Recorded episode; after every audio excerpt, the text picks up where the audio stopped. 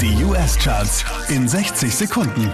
Mit Christian Mederich hier kommt dein Update. Einen Platz verloren hat Bruno Mars Platz 5.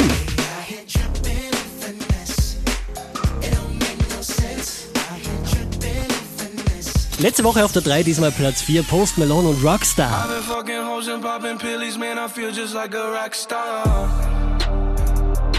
Von der 1 abgestürzt auf die 3, das ist Camila Cabello.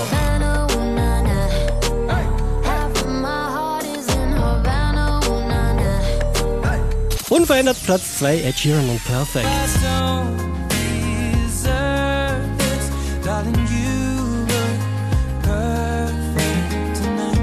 Neu eingestiegen direkt auf der 1 der US-Charts, das ist Drake.